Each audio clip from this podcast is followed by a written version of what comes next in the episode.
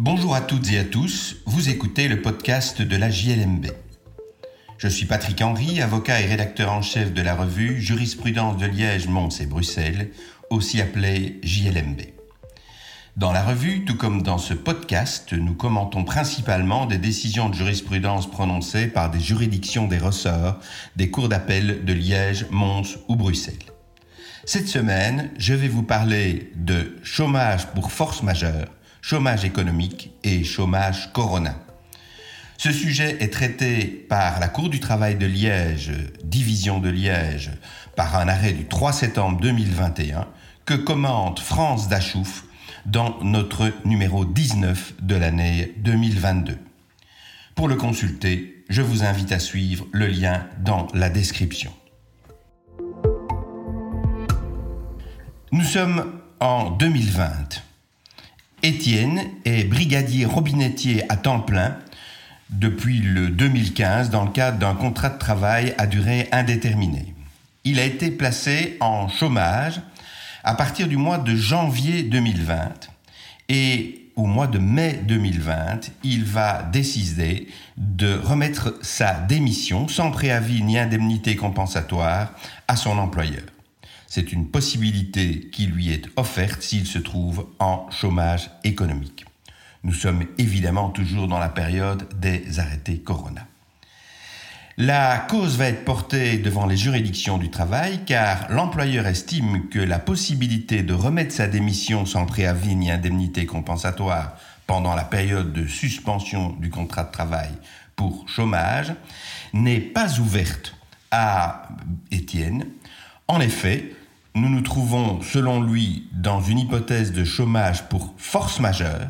En effet, cette possibilité de remettre sa démission sans préavis ni indemnité compensatoire pendant la période de suspension du contrat de travail n'est ouverte que si l'on se trouve dans une hypothèse de chômage économique et non dans une hypothèse de chômage pour force majeure. La cause est donc portée devant la Cour, qui va indiquer que l'employeur qui ne prouve pas avoir été dans l'impossibilité de faire travailler son ouvrier en raison des mesures sanitaires adoptées durant la pandémie de Covid-19 ne peut suspendre l'exécution du contrat de travail pour force majeure. La suspension est donc fondée sur un manque de travail résultant de causes économiques, de sorte que l'ouvrier pouvait régulièrement remettre sa démission sans préavis ni indemnité compensatoire pendant la période de suspension. Il s'avère en effet qu'Étienne avait été euh, mis en chômage dès le mois de janvier 2020, donc avant l'entrée en vigueur des arrêtés Corona, avant que la crise sanitaire commence à produire ses effets, et qu'il l'était toujours au mois de mai 2020, alors que certains arrêtés avaient déjà cessé de sortir leurs effets. Constatant que l'employeur ne produit au débat aucun élément attestant de ce qu'il se trouvait dans l'impossibilité de faire respecter les règles de distanciation sociale, la Cour constate qu'il ne rapporte pas la preuve de la force majeure alléguée et elle lui donne donc tort.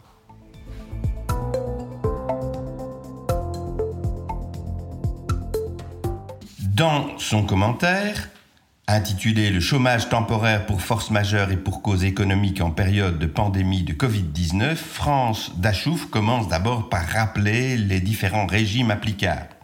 En ce qui concerne le chômage pour force majeure, il est régi pour les ouvriers et pour les employés par des dispositions différentes. L'article 51 de la loi du 3 juillet 1978 d'une part, les articles 77 bar 1 et suivants d'autre part. Il s'agit là de conditions qui sont relativement strictes, plus strictes en ce qui concerne les employés que les ouvriers. Mais l'essentiel n'est pas véritablement là. Ce qui compte, c'est évidemment de définir ce qu'est une véritable force majeure. Elle donne un certain nombre d'exemples. La destruction des bâtiments, l'absence ou le retard de livraison de matières premières, l'impossibilité de travailler en raison de travaux de voirie, la fermeture de l'espace aérien, les menaces et attentats terroristes, tout dépendant évidemment des circonstances concrètes et de la situation concrète de l'entreprise.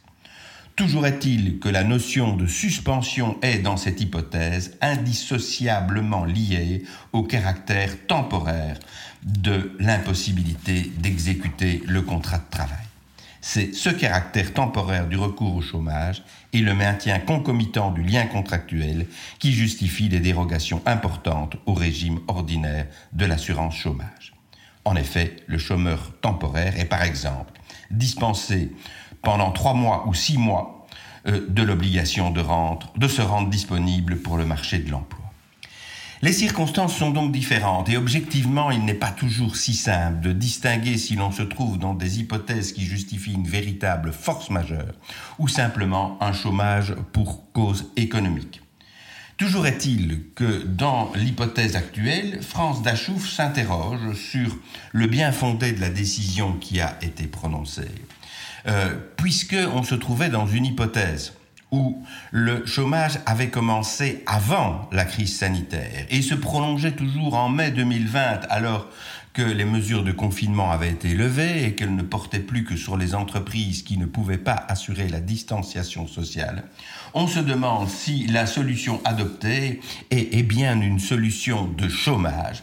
Et si dans cette hypothèse, la Cour n'aurait pas dû simplement déduire des faits qu'elle avait mis en évidence que l'employeur invoquait à tort la suspension de l'exécution du contrat N'aurait-elle pas dû relever que face à l'état d'inexécution fautive de l'employeur, le travailleur disposait de l'arsenal des sanctions classiques, exécution forcée de son contrat ou résolution judiciaire? Ne fait cependant en aucune partie de cet arsenal la démission sans préavis, sauf à remplir les conditions de la rupture pour faute grave prévues à l'article 35 de la loi relative au contrat de travail. Tout ceci met en évidence que l'opacité de certaines des mesures qui ont été adoptées pendant la crise sanitaire ont peut-être permis de soulager l'économie dans l'immédiat, mais qu'elles ont peut-être aussi les allures de bombes à retardement. L'explosion n'a pas été spectaculaire en l'occurrence, mais les dégâts n'en étaient pourtant pas dérisoires.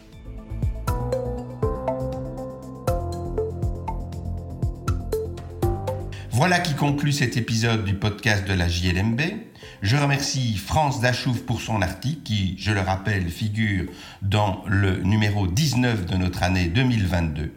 Je vous remercie pour votre écoute et vous invite à vous abonner au podcast sur la plateforme de votre choix afin de ne pas manquer nos prochains épisodes. À la semaine prochaine pour l'analyse d'une nouvelle décision de jurisprudence.